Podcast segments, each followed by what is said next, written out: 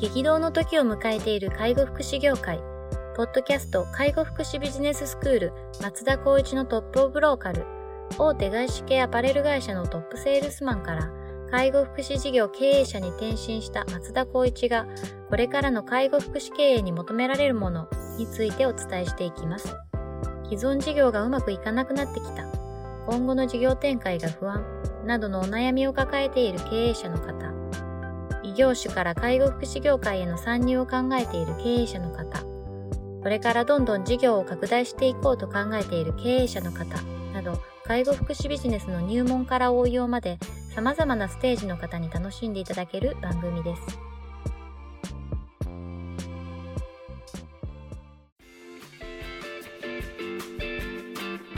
こんにちは。ナビゲーターの松本慎二です。ポッドキャスト介護福祉ビジネススクール松田光一のトップオブローカル。トップオブローカルとは介護福祉事業において地域に密着し、地域に愛されることで地域のナンバーワンになることです。松田さん本日よろしくお願いします。はい、お願いします。今日もですね、あの、お便りいただいておりますので、早速いきます。はい、え今日はですね、保育園で主任やってる方からお便りいただいてます。はい、当園の保育士の中で派閥ができているようです。派閥の仲間同士は非常にしっかりと連携して仕事ができているのですが、派閥を超えた連携となるとなかなかうまくいきません。派閥ができてしまった状態を解消するにはどうしたらよいでしょうかというようなご質問です。あるあるです、あるあるですよね。なんか 女性が、あるんじゃないですかね。女性が特に女性が集まる職場は、割と派閥って起きやすいのかなとは思うんですけど。ね、特に保育園ってやっぱそういうのよく聞きますね。あ本当ですか？保育士間の派閥。そうですね。まあ、なんかこれ聞いてる人、そんなことないよっていう人もいるかもしれないですけど、まあ、これはもう本当に主観として捉えているので、あまあの、そこまで、あの、派閥がないっていうところがあると、ちょっと語弊があるかもしれないですけど、やっぱりその、この内容でいくとしっかり連携している仕事としてはできているというところは、とてもいいなっていう感じはするんです派閥ないとはいえ、まず連携ができてるっていうことがあるのが、はい。で、派閥を超えた連携ってなるとなかなかうまくいかないというのはももちろんそういうことになりますね。ただ、この方の相談を受けている人は主任の保育士という方なん。だと思うので、はい、その方を踏まえて、そのそれぞれの派閥というようなところに仕事を振っていく中でのうまくいけないって話だと思うので、うん、どちらにしてもやっぱり主任の方がどうするかっていう判断が絶対必要になってくると思います。そうすると、はい、派閥のそれぞれのところに主任とお話ができる方々がそれぞれいると思うので、うん、その方々に対してどういうような対応をするか、うん、でその方々をまあ取りまとめることによってそこの派閥の A っていうグループと B っていうグループがうまく、まあ、あの機能すると思うので、まあ、全体に話すっていうよりは、まあ、主となる方々と一緒に話していくっていうのが、まず前提大事ないかなと思います。なるほど。じゃあ、派閥をこれを解消してみんなでやっていこうよっていうのは、なかなかやっぱ多分歴史だったりとか、環境だったりとかが邪魔をしたりとかするので、そこに注力するよりは、いかにこの派閥という部分をうまく、まあ、活用していくかっていうことが大事になってくるんですね。あのー、まあ、女性の方なんであんまりこうご承知ないかもしれないですけど、この政治の世界ってことで考えると、うん、まあ今は、あの、自民党が、あの、第一党として君臨してると思いますけども、そういった大きな、あの、政治の中にも、やっぱり派閥っていうのがあったりするので、そうですね。その中で、まあ、あの、方向性が違ったりとかもありますけども、やっぱり最終的には、トップの人が話をして、じゃあこういうような統制でやっていこう。まあ、いわゆるこう自民党っていう部分は保育園だとした場合に、うん、その中にいろんな派閥があって、でそのトップの方がこうしてこうって言ったら、やっぱそれにとって足を揃えてやらなければ、やっぱりこう、バラバラになっちゃって皆さん分かっているので、うん、その部分はやっぱこう、モラルの範囲の中で、やっぱりこう、協調性を持って対応していただきたいという部分もありますよね。なるほどですね。まあ、まあ、派閥がは起きる前提でどう向き合っていくかっていうのにこう目を向けた方がいいんじゃないかっていう話です、ね、そうですね。お便りとしては、まあ、そのできてしまった派閥を解消して、うん、みんなでっていうようなところがあるとは思うんですけど、うん、まあ、そこは現実的にはなかなかちょっと難しいのかなというところも。もちろん、あの、トライするというか、やっぱりその、姿勢を見せるっていうことで、やっぱり賛同してもらえるいう方々は増えてくると思うので、うん、とそれはしっかりと取り組むべきだとは思いますし、解消するにはどうしたらいいかっていうと、やっぱりここはもうマンパワー、思いを伝えていくってことはまず大事だと思います。ただ、この思いっていうのはすぐにでもやっぱりこのレスポンスをもらえるわけでもなくて、逆に言うとそれをうざがる人もいるかもしれない。ですよね。なので、とても勇気がいることですし、うん。まあそのやってることは正しいとしても、うんそれが、あまあ発端で、その方自身が疲弊をしてしまって、いわゆるこう子供たちに対してしっかりとした、まあ、あの、笑顔だったりとか、なるほど。業務っていう部分がパフォーマンスできないっていう可能性も出てくると思うので、うんそれをまあ一応想定した上でやっぱり行動してほしいと思います。あとはやっぱり一人では基本的には何もできないっていうのは皆さんに多分ご承知だと思うので、うんできるだけ同じ気持ち、同じ思いを持っている方と一緒になって行動していくこと。がとても大事だと思います。派閥の中でも、例えば派閥って、まあ、どれぐらいあるのかわかんないですけど、まあ、二つあったとしますけど、はいその中でも、やっぱり自分と、主任と同じような考えを持っている人が大多数いると思うんですよね。なるほど、なるほど。確かに。その方たちに対して、こう、思いを伝えていきながら、じゃあ最終的には、まあ、それに賛同いただけない方に対して、どういうような気持ちを持って対応していくか、ということになると思うので、あの、結論から言うと、解消するってこう可能性は、たど、あの、すごくあるとは思うんですけど、ただし、やっぱりこう、ご自身の置かれている立場だったりとか、うん環境だったりとか、あと業務の量だったりとか、うん。そういうことも踏まえて、それを考えながら解消するっていう、もうすごく労力の必要とすることを、まあ、しっかりと、こう、腰を据えて対応できるかどうか。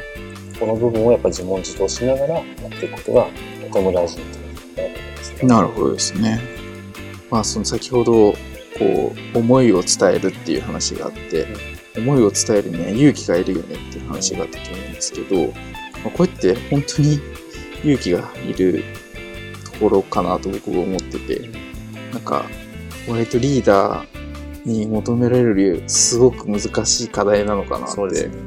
思うんですけど、まあ、主任っていう立場であれば、まあ、リーダーシップを発揮しないといけない部分も多分あると思うんですけど、まあ、その勇気を持って腹を割って話すことができるかどうかって結構大変だなとそうです思いながら、はい。僕こういう相談とかその自分自身そういうふうにこう置かれた立場があったとした場合に、はい、いつもこうイメージするのがいじめっ子といじめられっ子あのこの因果関係っていうすごくイメージが出てきて、あ、はい、例えばいじめっ子がいたとしたらいじめられっ子っていうのはどういうパターンが多いかなっていうこれはもう本当に個人的な統計になるので、はい、全然その一般的な部分じゃないですからもう主観であのおあのお話ししますけど基本的にはやっぱりいじめられっ子っていうところに関してはいい、じめっ子に対してやっぱり何かしらのスイッチを入れるところがあるんですよね。はあはだけどいじめてる子もしくはいじめてる子を見てこの子はかわいそうだなと思った子が思った人がいたとしたらあ、はい、いじめっ子に対してやっていただけることが一つあるんですほうね。ほそれは違うっていうことを一言言う。う、うん、この勇気だけで、うんいじめっ子は、えっと、みんな大概は嫌な人は僕はいないと思ああ、ってなるほど。そこに気づかせる。もしくは、それをいじめっ子を分かっていて、何も言ってこないから継続しちゃうケースが高いんですよね。うんうんそこをもう言わない子が、これはダメ、私は嫌だっていう意思表示をすることで、はっと気づいたりとか、んもうこれはやめようっていうようなあの話につながってきたりっていうケースが多かったりするので、うんあの仕事において例えばうまくいかないコミュニケーションがあったとする、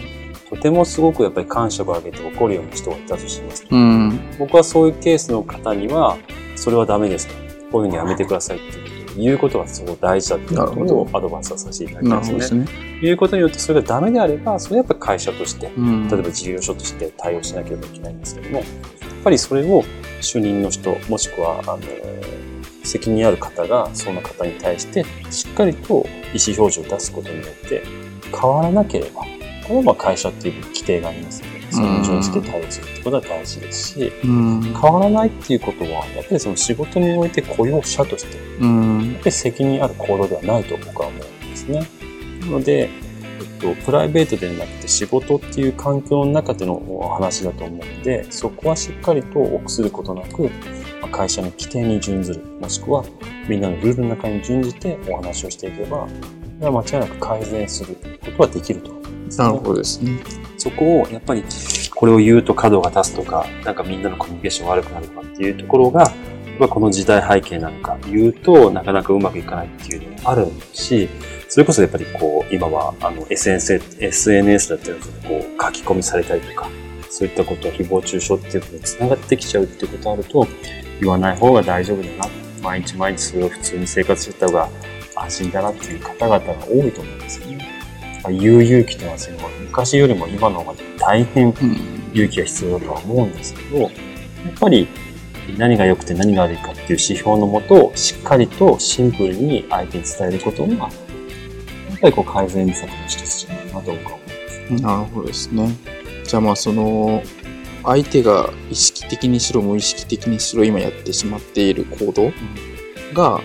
会社にとってはダメなことなんだよっていうことをまあしっかりとその判断を伝えないといけないっていうことですよね。そうですね。その判断っていうのもその方が口だけで言うんじゃなくて、やっぱりいつも言うように理念があって指針があってこれ掲げてあったりとかするとか、あとは評価っていう評価表にも書いてあったりとかすると、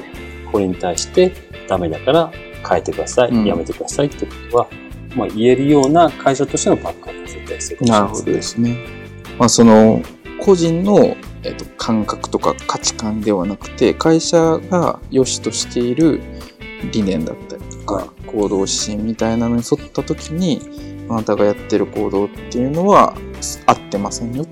それはダメですよっていうのをきっちりと分かりやすく伝える。そうですね。伝えた上で、やっぱりそれを評価するべきだと思います。それを良しとするか、あの、悪いとするかというところだと思うんですけど、まあ、保育園では間違いなく理念があって、指針があって作らないと園って成り立たないので、必ずあると思うんですね。あとはやっぱその、一社会人とか雇用者としての、こう、いい行動、悪い行動っていうのもしっかりと、まあ、明文化していくってことで、その方に対してもちゃんと通達をするってことが絶対大事じゃないかなと思います。なるほどですね。ちなみにちょっとひねくれた質問になっちゃうかもしれないですけど、はい、まあその価値観ベースの話、そういう、まあ今回は派閥って話でしたけど、うん、まあ特定のその派閥を作るような動きをするっていうことは、えっと、まあそのチームワークを発揮する上ではダメだよっていうような話があった時に、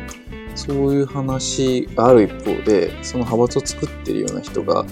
まあ実業務がめちゃくちゃできるみたいなことがあった場合って、はい、それってどういうその評価だったりとかこう接し方をするべきなんですか？あ僕個人の、はい、僕個人というかうちの法人だけの話でいくとしたら、はい、実業務ができてしたりとか業務の方で長けてるっていう部分があるから、はい、そこを目をつぶるっていうのは絶対やめてくれと思います。なるほどですね。やっぱりもう基本的には実業務はできて当たり前であって、うん、それが長けてたとしてもみんなの輪を乱す言動っていうのは一番持ってることは良くないと思ってるのでそれに関しては必ず改善してもらう。うん逆に言うと実業務できる人っていうのはやっぱりこう他でも分担してできる話なんですよね。それよりも業務をやっていくことによって生産性が低くなる原因を作っている。はいはいはい。言動っていうのが一番僕はやっぱりこう、良くないと思ってるので、そこをやっぱりできないっていうのは、やっぱり雇用の部分もしっかりと見直さなきゃいけないかなっていうのはすごく思いますね。なるほどですね。まあ仕事は一人のスーパースターだけで成り立ってるものじゃないそうですね。ですもんね。はい、だからそのスーパースターがみんなをこう、足を引っ張るようなことして全員のパフォーマンスが下がるんだったら、まあ、そのことを改めてもらうっていうことをしっかりやらないといけないそうですね。もう要するにそういった方っていうのは、まあ多分頭がいい方なのかわかんないですけど、私こんだけやってるからいなくなったら困るでしょ。そうありますよね。っていうのを盾にしてる人たちがやっぱり応援しているような気がする、ね、ですよね。僕はそういうのを見ると、やっぱスイッチが入ってます。なるほど。そういう人はいりませんって。あそれも、やっぱりいりませんって言えるか言えないかっていう勇気ってなかなかやっぱトップの人ぐらいしか言えないと思うんですよ。そうですね。でもその前の段階で、こういうのはダメです。面接の時にはこういう人はいりません。この人はいりますっていうことを、やっぱりこう明文化していって、かつ評価に落としていくってことで、やっぱりそういう方々がいなくなる、もしくは改善してもらうような環境を作るってことも、やっぱり法人としてやるべきことじゃないかなとやっぱりこう、トップの人がこういうふうにやってってね、ああいうふうにやってってねっていうのを責任者に渡したとしても、それがもう口だけの話で、それを評価するとか見るっていうことの、やっぱりあの後ろ盾にならないんですよね。なるほどですね。後ろ盾っていうのはやっぱりルールがあって、マナーがあってっていう、そこがちゃんと明確になっていないと、でそれを伝えるってことができないと思うんですうね。ん、なるほどですね。じゃあまあその、まあまずやってもらえそうなのは、まあその派閥自体がめちゃくちゃこう、悪影響を及ぼしてないのであれば、その派閥の、まあ、リーダー的な人としっかり話をしながら、まあうまく現状の業務が回るような取り組みをまずやってみるっていう話で、で、それ以上に派閥が影響を及ぼしているようだったら、しっかりとその原因になるような人に、それはダメな行動ですよっていうのをシンプルに分かりやすく伝えると。そうですね。まずはやっぱ伝える勇気を伝える勇気を持ってってことですね。で、それを伝えるときには、その、法人にとっていいこと、悪いことっていうのを明文化したものがあって、うん。その明文化したものをもとに判断しているっていうところと、それをもって評価をするっていうような取り組みで、ね。あの、派閥っていうのを、まあ、解消というか、うんあの、していくっていうような感じ。今は本当に言う側の立場でお話ししましたけど、言われる側の立場でもやっぱり解釈を持たなきゃいけないんですね。ん。言われたことって、それって何どういうことみたいな。うん。気持ちで話してるような感情ではなくて、ここに書いてある何条の何々に値するんだけど、これに関してはあなたの今の言動は適していませんと。だからここは改善してくださいって言わない限り、やっぱりこの、腑に落ちてこないことになってきてしまうので、それこそ、あの人の感情で言われた何々ハラスメント的なことを言われちゃう可能性もあるので、その、おしっかりと裏付けする資料として持たせて話をさせるっていう環境を作ってあげるってことが大事になってくるんじゃないかなと。なるほどですね。感情論ではないとそうですね。いうところをしっかりこう、言われた側が分かるように伝えるっていうこともし仮にその原因となる方が仕事が長けてるんであれば、仕事のことは仕事において評価してる。うん。これはできてるし、助かっていると。ただし、法人として、もしくは事業所として、チームとして、これに関しては感化できませんとか、いうことはしっかりと提示するべきだと思います。なるほどですね。いや、主任の方も非常に大変な立場なのかなと思います。けど、ぜひちょっと頑張っていただいて、まあこれしっかりやりきれば、また次のステップとか、そうですね。次の成長っていうのを。仮に極端に失敗だったとしても、その方にとっては、やっぱりこう、財産だと思って、ですよね次にも生かされると思いますし、はもう勇気を持って、その階段を登っていってほしいですねい。。あわかりました。はい。じゃあ本日は以上とさせていただきます。ありがとうございました。ポッドキャスト介護福祉ビジネススクール松田光一のトップオブローカル番組では介護福祉サービスに関するご質問を当番組の専用ウェブサイトより募集しております番組 URL よりサイトへアクセスし